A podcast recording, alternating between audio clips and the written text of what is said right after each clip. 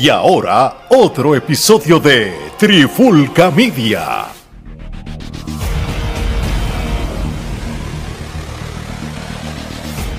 Saludos y bienvenidos a otro episodio de En la Clara con la Trifulca en este nuevo año, nuestro segundo episodio de En la Clara. Me acompaña Gerardo Rodríguez. ¿Cómo estamos, Gerardo? ¿Cómo estamos en este nuevo año? Hermano, de verdad, estamos bien, recibiendo este nuevo año, listo para continuar produciendo contenido para nuestra audiencia y ver qué nos trae este 2023 en todas las facetas. Así mismo es, como han podido ver en nuestras redes, este, estamos todavía promocionando lo que son los Kenepa Awards de la Trifulca, los premios de fin de año o lo que decimos que es nuestro cierre del año. Ese siempre viene siendo nuestro último episodio. En este caso hicimos dos, parte uno, parte dos, porque hay uno dedicado a Puerto Rico, a la lucha libre de Puerto Rico, y hay uno dedicado a la lucha libre de Estados Unidos. incluimos otras categorías como lo es el cine, eh, la televisión, el mejor álbum urbano del año. Y poco a poco, eh, cada año seguiremos integrando nuevas categorías de las diferentes ramas y temas que, hablamos. También, como pudieron ver, lanzamos la primera revista, Gerardo. Ya esta revista tenemos. el crecimiento sigue, o sea, siempre nuestro lema, siempre vamos por más y no nos vamos a detener, este, seguimos cosechando eh, el trabajo, el esfuerzo que hemos tenido durante desde el comienzo de la plataforma hasta hoy y vamos a seguir y lanzamos como piloto esta primera edición de la revista que salió para diciembre 2022, ¿verdad? Al final del año. Y básicamente eso recolecta lo que es un año de contenido de nosotros y los temas que tocamos, algunos trending, otros temas. Ahí hay hasta recetas de navideña, de cocina. Ahí pueden encontrar artículos de ciencia, artículos de música, este, en general, lucha libre, tanto de todas partes del mundo se habla, también se habla del baloncesto, se habla del fútbol, se habla del boxeo. Este, hasta la mercancía nosotros la promocionamos, ¿por qué no? Y eh, este, básicamente es, como un plan que tenemos, ¿verdad, Gerardo? De eventualmente dos o tres veces al año lanzar una edición cada ciertos meses de la revista, recopilando como que ciertos contenidos en particular y, haciendo artículos y tenemos planes de tener eh, escritores invitados que, que escriban un artículo y, eso, por el momento, el que quiera saber más de la revista la puede buscar en nuestras redes sociales. Hay un enlace en Facebook, tú entras ahí, tú puedes entrar y descargar el archivo y te vas en PDF la revista eh, se va a estar ¿verdad? difundiendo de manera gratuita para toda la gente que, nos sigue y que la quiera adquirir y las personas que estén interesadas en auspiciarse en la revista para futuras ediciones de la revista, pues son bienvenidas, que nos escriban a, a los inbox de las plataformas sociales o al email, que Gerardo con mucho gusto les va a contestar y, y hablamos, negociamos, a ver cómo podemos hacer cualquier tipo de relación y y, hacer lo mejor para todo el mundo, que todo el mundo salga ganando. Definitivo, definitivo. Ahora sí, y ahora vamos pues para un tema caliente porque en la clara con la trifulca es lo trending, aunque esto sucedió a final del año, este, debido a que estamos en la celebración del año nuevo, despidiendo el año con nuestra familia, no habíamos tenido tiempo de grabar este episodio y pues decidimos arrancar el año con este tema. Dragon Lee eh, es firmado por la WWE este, Gerardo nos va a estar dando los detalles, pero antes de entrar de lleno en el tema, Gerardo, cuando a final de año tú de momento ves la noticia y tú ves que uno de los mejores luchadores mexicanos que hay hoy por hoy, en este momento, eh, que son de, de esta época, es filmado por la empresa de lucha libre todavía más grande del mundo ¿Cuál fue tu primera reacción, pensamiento en ese momento cuando hace apenas días lo habíamos visto en programación de la segunda empresa más importante del mundo, de AEW? Pues mira, a mí me sorprendió mucho porque es sorprendente que esto nadie lo haya dicho. Realmente lo mantuvieron en secreto de tal forma que ninguna de las páginas eh, reportó esto. Y es sorprendente porque sabemos que la industria tú mantener algo en secreto es bien difícil porque siempre eh, uno de estos escritores de las páginas. Este, todo se sabe. Todo se sabe, de fulanito le dijo a sutanito y eventualmente sale y es bien difícil eh, hoy por hoy tú este, decir, ah, sorpresa, porque ya no hay sorpresa en la lucha libre. Y esto fue lo más que me sorprendió, el hecho de que eh, en ningún momento, en ninguna de las páginas había informado sobre esto. esto fue sorpresa. Y lo, curioso de todo había estado en, programación de la empresa rival.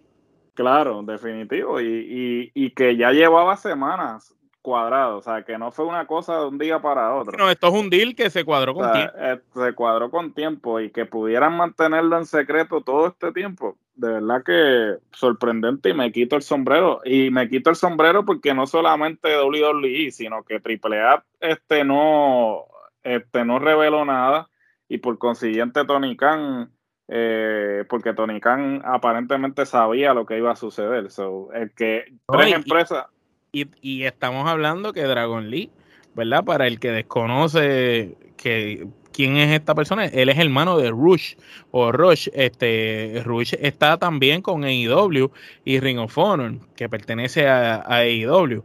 Y Rush es talento de ellos, es hermano de Dragon Lee, por eso habíamos visto a Dragon Lee en, televisión de, de, AEW. Entonces, pues nos sorprende porque ninguna parte aquí habló. No habló AEW, no habló AAA porque IW pudo haber tirado la noticia por, estar mordido y no lo hicieron. Lo pudo haber hecho el, mismo hermano, tampoco. Triple A se mantuvo callado y WWE pues lo hizo. Pero entiendo que la firma va y el muchacho ya tiene que primero va a ir para NXT. Eso, trae, danos los detalles de la firma y todo lo que tengas al respecto, para entonces entrar nosotros en el debate si va a ser otro talento más excelente que no sabe utilizar WWE, como ha pasado en el pasado con varios mexicanos que han firmado. Pues mira, pues Dragon eh, estaba con miras a hacer el salto a Estados Unidos por un tiempo. Eh, definitivamente lo que estaba haciendo en México eh, ya él no estaba satisfecho porque pues la paga de México ciertamente no es la misma que obtendría aquí en los Estados Unidos luego de la aparición en AEW. Y que lo hizo, y que lo hizo todo. Lo último fue que ahora hasta FTR le ganó el campeonato en pareja. Correcto, ya él no tenía nada que hacer en México y, tenía que ya dar ese salto porque ya tiene 27 años o ya digamos está en su prime, en lo que eh, desempeño concierne, eso era ahora o nunca. Entonces, pues, eh, él hace el brinco, eh, se contempló ir a IW, como dije, pero pues él tenía miedo a que no le dieran la exposición necesaria porque pues ya el roster de IW está bastante cargado y entonces pues quizás lo debutaban con bombos y platillos como hacen con todo y después iba a pasar entonces a un segundo plano como ha pasado con muchos de los luchadores. O como, o como el propio hermano que de haber sido el campeón de Ring of Honor pasó a estar abriendo la cartelera en, el pasado evento de Ring of Honor que tú y yo lo reseñamos, ¿te acuerdas? Que, que una de las cosas que traemos a colación es como este hombre que, que filmaron hace poco y que fue hasta campeón de aquí, lo tienen abriendo una cartelera de, con unos Jovers.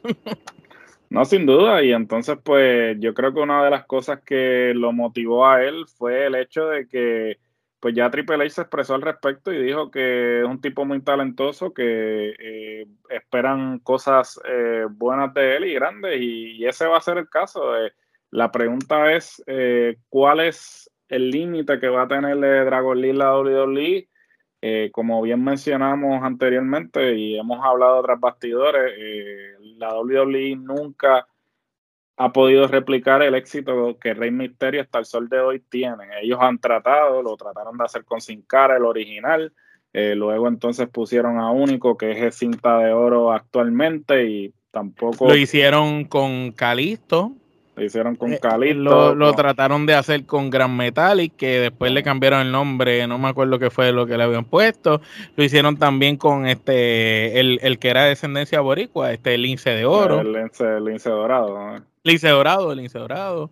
o sea, ellos han tratado, inclusive en un momento dado, estando Rey Misterio, trajeron a la leyenda Último Dragón, ¿te acuerdas? Ultimate Dragon, que estuvo un tiempo en WWE, a ver si Ultimate Dragon podía eh, llegar a tener en WWE la misma fama que Misterio y no funcionó. Inclusive Último Dragón siendo uno de los mejores luchadores cruiserweight en la historia del mundo. Porque este tipo, sí, de verdad, cuando decimos del mundo, este tipo fue campeón en casi todas las empresas del mundo. No, no, y, hasta cierto punto, pues ellos van a tener que entonces este, tratar de, de alguna forma u otra, pues emular la fórmula, ¿sabes? Yo creo que también el problema siempre ha sido buscar al próximo Rey Misterio, ¿sabes? Tú, tú le estás pidiendo mucho a una persona, ¿sabes? Rey Misterio, Rey Misterio. Rey Misterio quizás hasta cierto punto eh, es uno en su clase porque es un tipo que eh, apela a ambos, a ambos mercados domina ambos idiomas. La única persona lo más cercano a eso actualmente. Alberto, en su momento. en su momento, pero yo te diría que. Logró, logró muchos éxitos en WWE. Ganó Royal Rumble, ganó todos los títulos. Este fue ganador de Money the Bank. Tú sabes, Alberto tuvo gran éxito. Como latino, como figura latina, tenemos después de Di Guerrero, Rey Misterio, Alberto. No hay, Después de Alberto, nadie ha llegado a Alberto. Ni Andrade llegó a donde Alberto. Nadie ha podido pisar lo de Alberto. Definitivo, eh, pero a la misma vez yo pienso que actualmente la única persona que puede aspirar a llegar al sitial de Rey Misterio, si lo llevan bien, es Santos Escobar. Santos Escobar domina el micrófono tanto en español como en inglés. Tiene presencia Pero yo no creo que a Rey Misterio, yo creo que más a lo que era Alberto. Porque Rey Misterio es como un personaje de enmascarado, tú sabes, no tiene que hablar mucho. Rey nunca hablaba tanto. Sin embargo, Alberto hablaba. Entonces, Santo es más un tipo que habla heavyweight, puede luchar con todo el mundo, ¿me entiendes? No, definitivo, pero el, el, detalle aquí es encontrar a esa próxima figura que va a abrirte el mercado, ¿no? El mercado hispano. Ciertamente WWE siempre le ha costado eh, entrar en ciertos mercados, particularmente el mercado mexicano, porque pues eh, la lucha está, eh, la lucha libre mexicana está muy arraigada en la cultura. la cultura de ellos.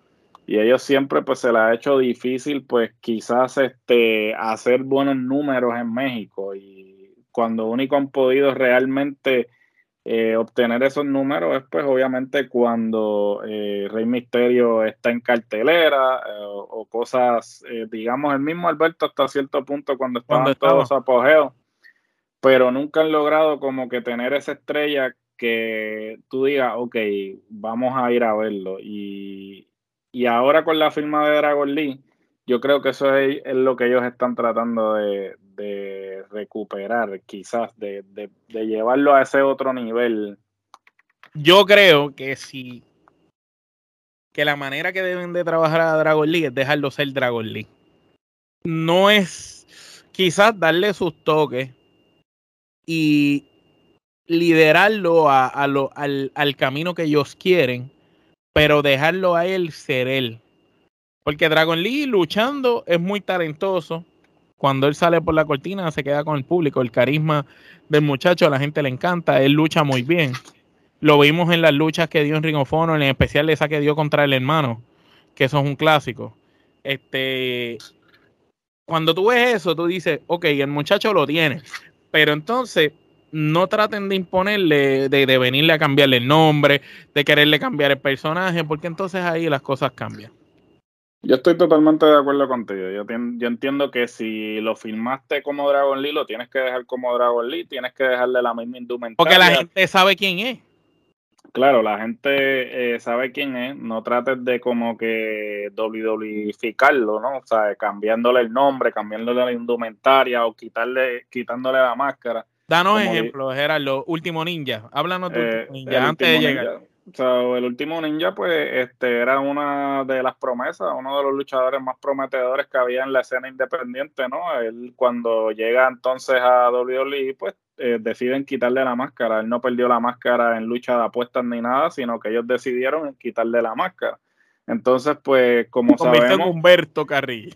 sí, se convirtió en Humberto Carrillo y pues no ha tenido el mejor de los éxitos. Que a lo mejor como último ninja hubiera pegado más, mano, porque el personaje está brutal. Definitivo, yo creo que hubiese sido tremendo personaje porque también en, lo que concierne a la mercancía, que es lo más importante para WWE, porque WWE eso es lo que quiere.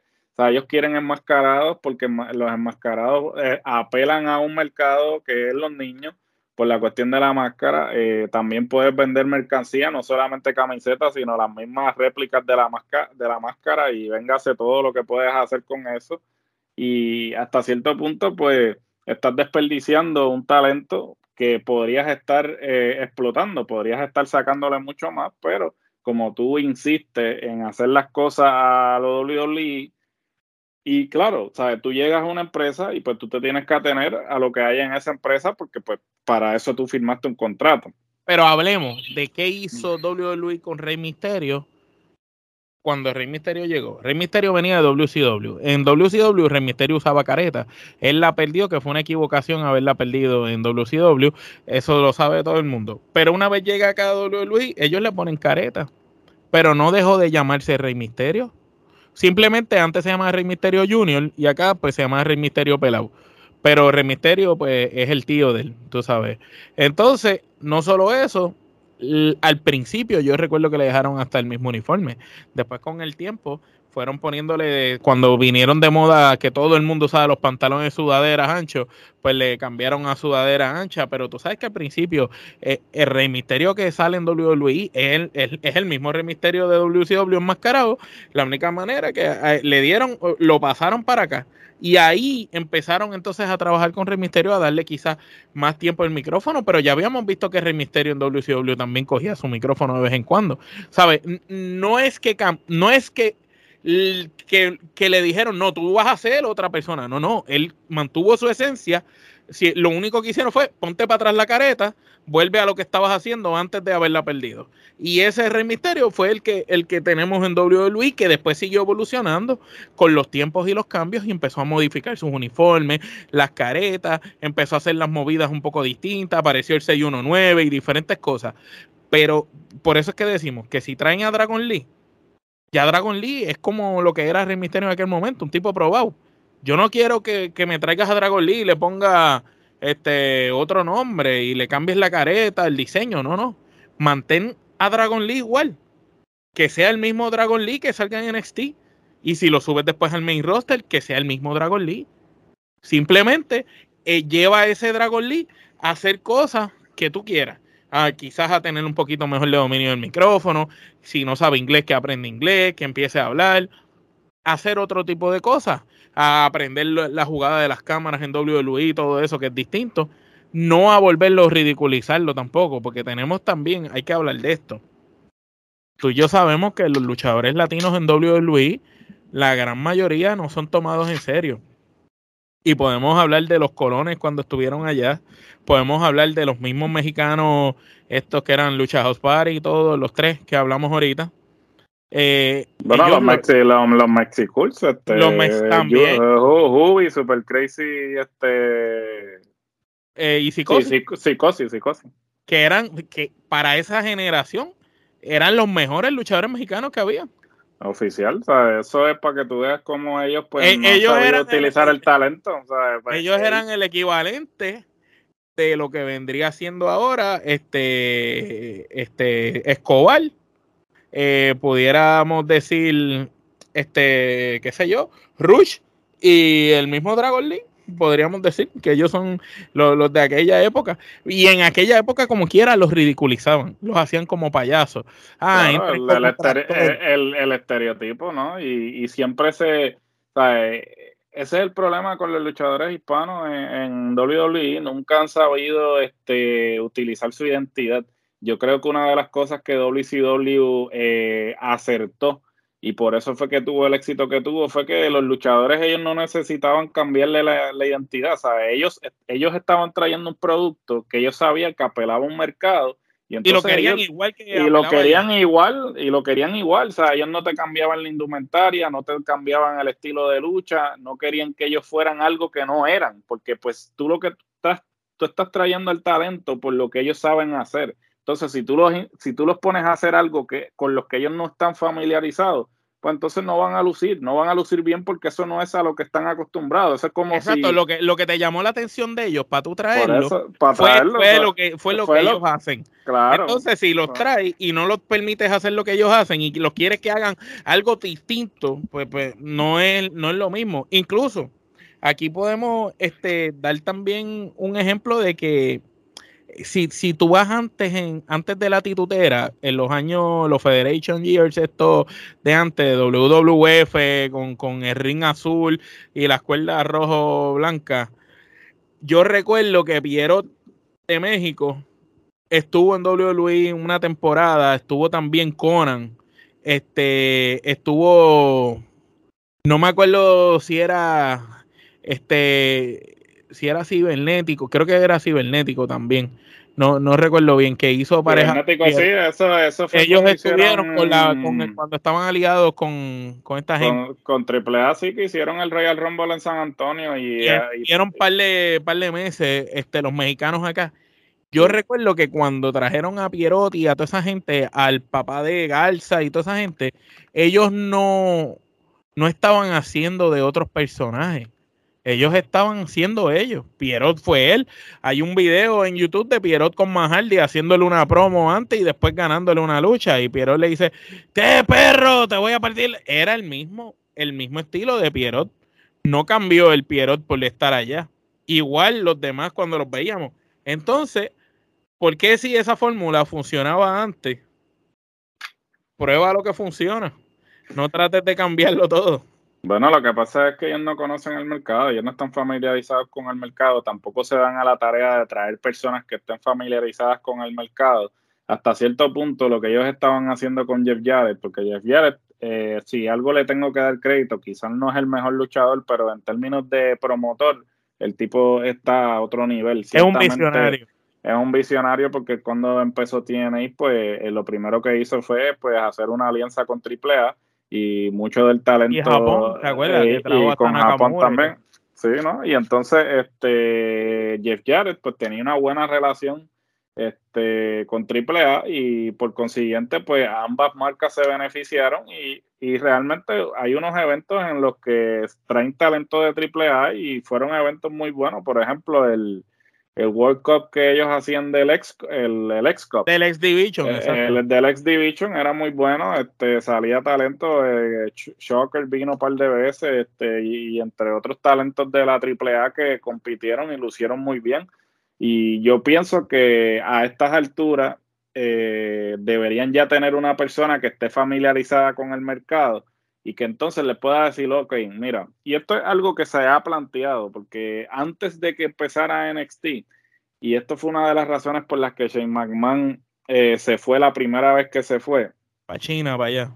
Sí, él había planteado establecer eh, diferentes territorios y tener programas en esos diferentes territorios, que fue lo que eventualmente terminaron haciendo con NXT UK, que era que pues básicamente tú tenías un territorio allí, hacías un programa apelando a ese mercado y entonces, al nicho de ellos. Sí, al nicho de ellos y entonces las estrellas sobresalientes de ese mercado, pues entonces tú eventualmente las subías al main roster, pero mantenías una presencia activa en ese territorio y le, le, dabas un producto que ellos iban a consumir, no tratar de ir allí a su mercado a hacer lo que te da a hacer lo que te da la gana a ti. Entonces, eh, obviamente. Sino, pues, sino hacer lucha libre como la consumen ellos. Como la consumen ellos. Y eso es algo que en cuanto al mercado hispano, ellos no han podido descifrar. ¿sabes? Siempre vienen y te traen gente, como tú bien dijiste, le cambian el nombre, le cambian la indumentaria, le cambian el personaje. Entonces,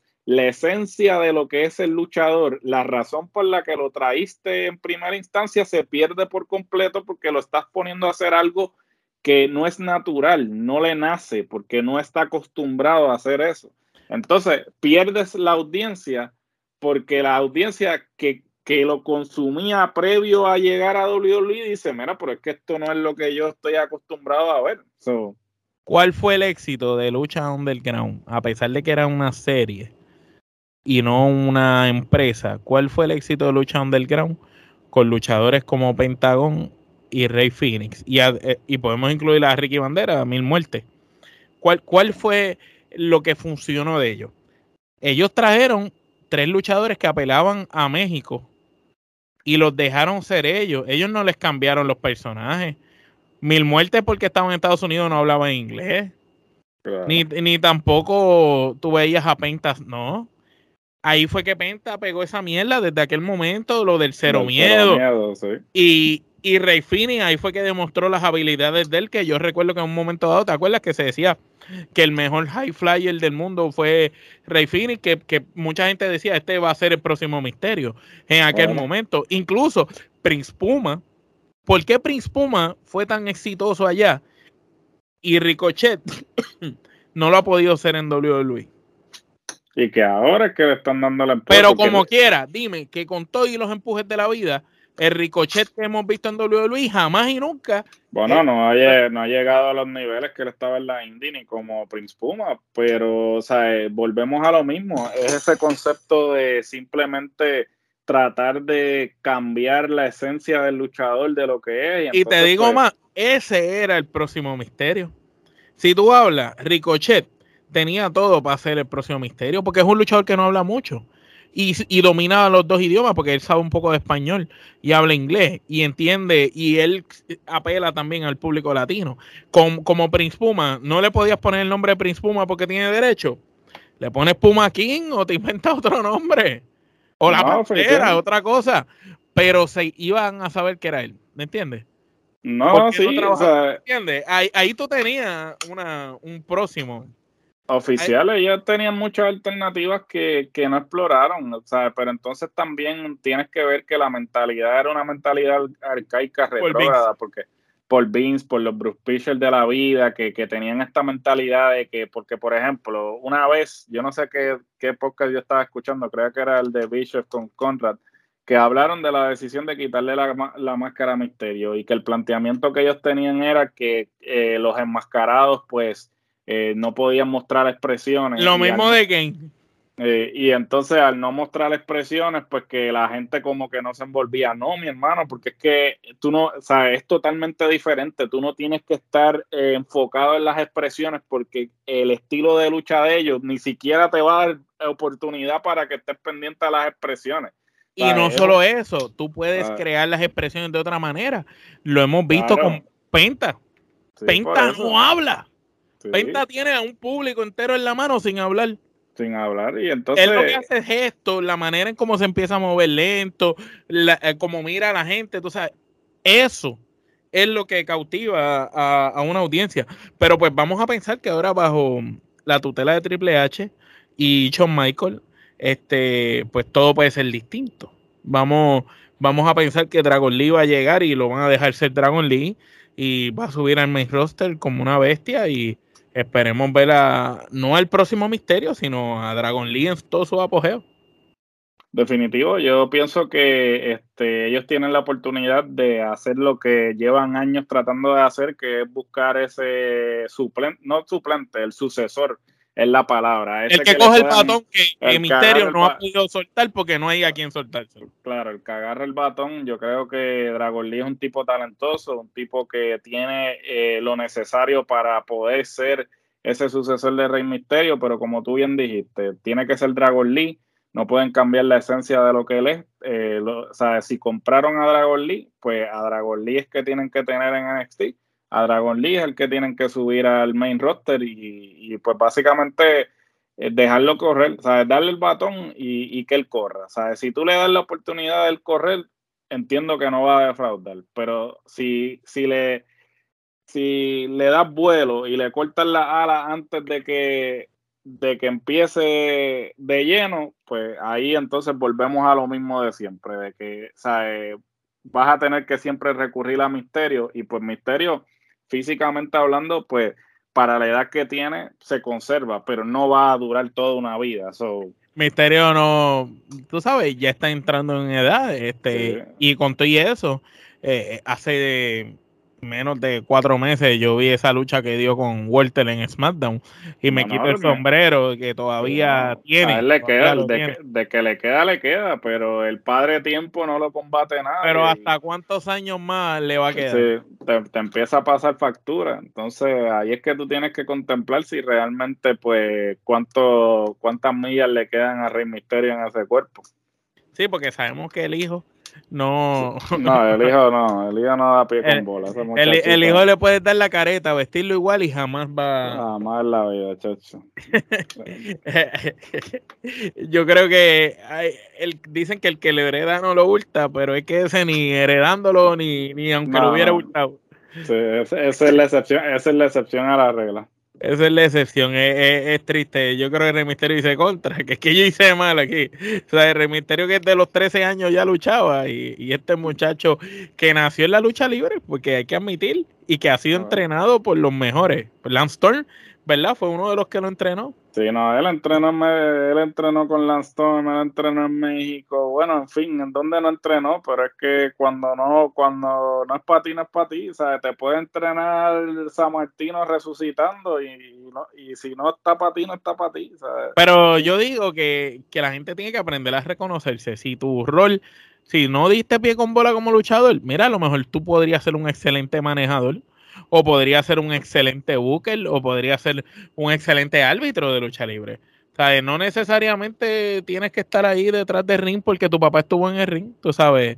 Ahí, eh, yo recuerdo que Stu Hart, en la empresa que él tenía, él tenía uno de los hijos que era árbitro, había otro de los hijos que era camarógrafo, creo que una hija este, era la que bregaba en, eh, con el dinero y, y las la de esto. Pues tú sabes, eh, estaba Brejal y estaba Juan que eran buenos luchadores, pero no, los demás no eran buenos luchadores, pues que eran los demás. Árbitro, otros roles, ¿me entiendes? Definitivo, pero lamentablemente todos quieren ser luchadores, todo el mundo quiere ser capitán, nadie quiere ser marinero.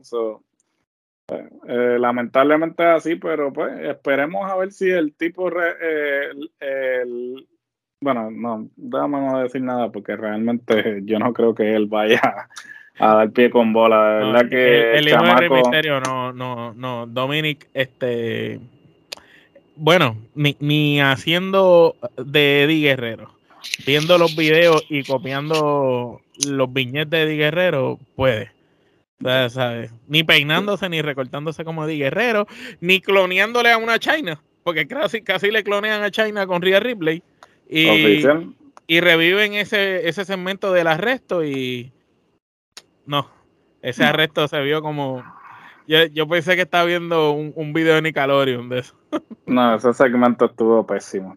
y, y, eso, que, que, que W. lo vendía como que estaba trending. Sí, trending, pero por lo malo que fue. Trending por lo malo que fue, definitivo.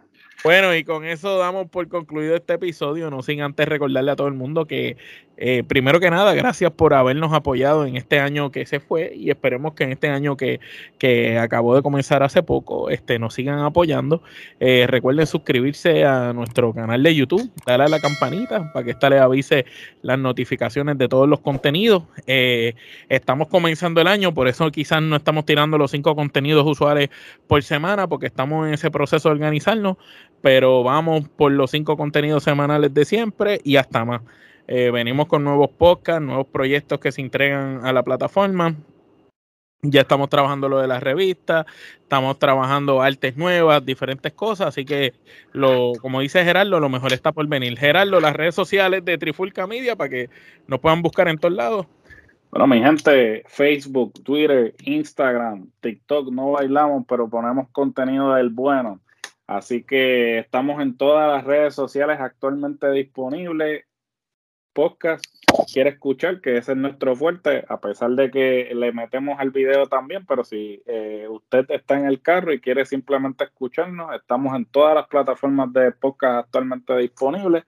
Spotify, Apple, Stitcher, eh, Google, en fin, todas las que existen. Si no estamos en la de su preferencia, usted nos lo dice y rápidamente sometemos la solicitud, pero en estos momentos estamos en todas las que hay disponible. Gracias a México que nos tuvo en los top 10. Gracias, a, Guatemala que también nos tuvo en los top 10. Gracias a España este, que hemos estado en todos estos meses desde final de diciembre hasta principios ahora de año. Hemos estado charteando en diferentes países, pero siempre le tiramos ahí a los que siempre nos están apoyando. Así que México, muchas gracias por hacerle gracias, uno de tus podcasts favoritos. Está brutal cuando nosotros nos metemos a Chartable y vemos que debajo nosotros está el podcast de Chris Jericho y que nosotros estamos justo debajo de Corey Graves con, con After Level. Tú dices, wow, este, pues contra, eso es bueno. Eh, Trifulca Media sonando en lugares donde jamás pensamos. Así que gracias a toda esa gente de México, España, Ecuador, este, Chile, la gente de Perú, eh, todos los países que no se me olviden, Honduras y todos los demás. Gracias por el apoyo a Trifulca Media siempre y Ustedes saben, como diría Ale, que no se encuentra aquí.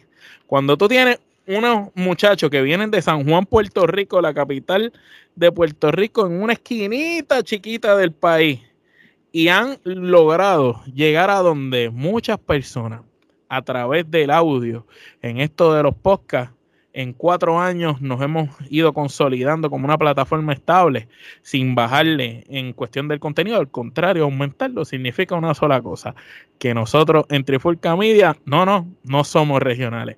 De parte de Gerardo y Omar, esto es, hasta la próxima.